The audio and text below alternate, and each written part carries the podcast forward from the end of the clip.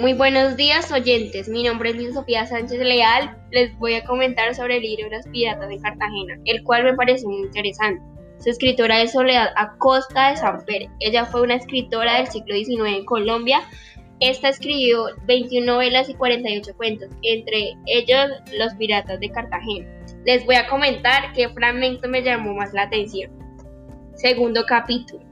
Aquel siglo fue el de toda especie de aventuras, unos criminales, otras santas. Unos se precipitaban contra los seres indefensos para apoderarse de cuanto tenían. Otros volaban a ampar y a socorrer la desgracia y convertir a los recién conquistados hidrolatras.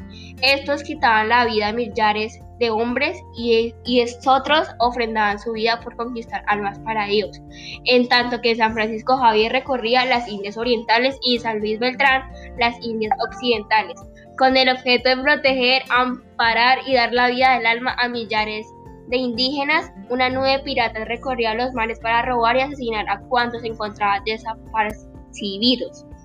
Según don Justo Zaragoza, la palabra pirata viene del griego pierates, que significa ladrón que anda robando por el mal y es cruel y despiadado enemigo del género humano.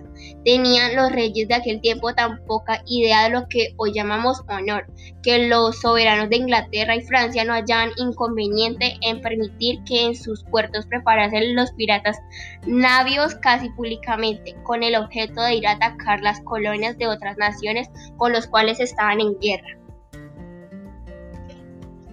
Muchas gracias por su atención.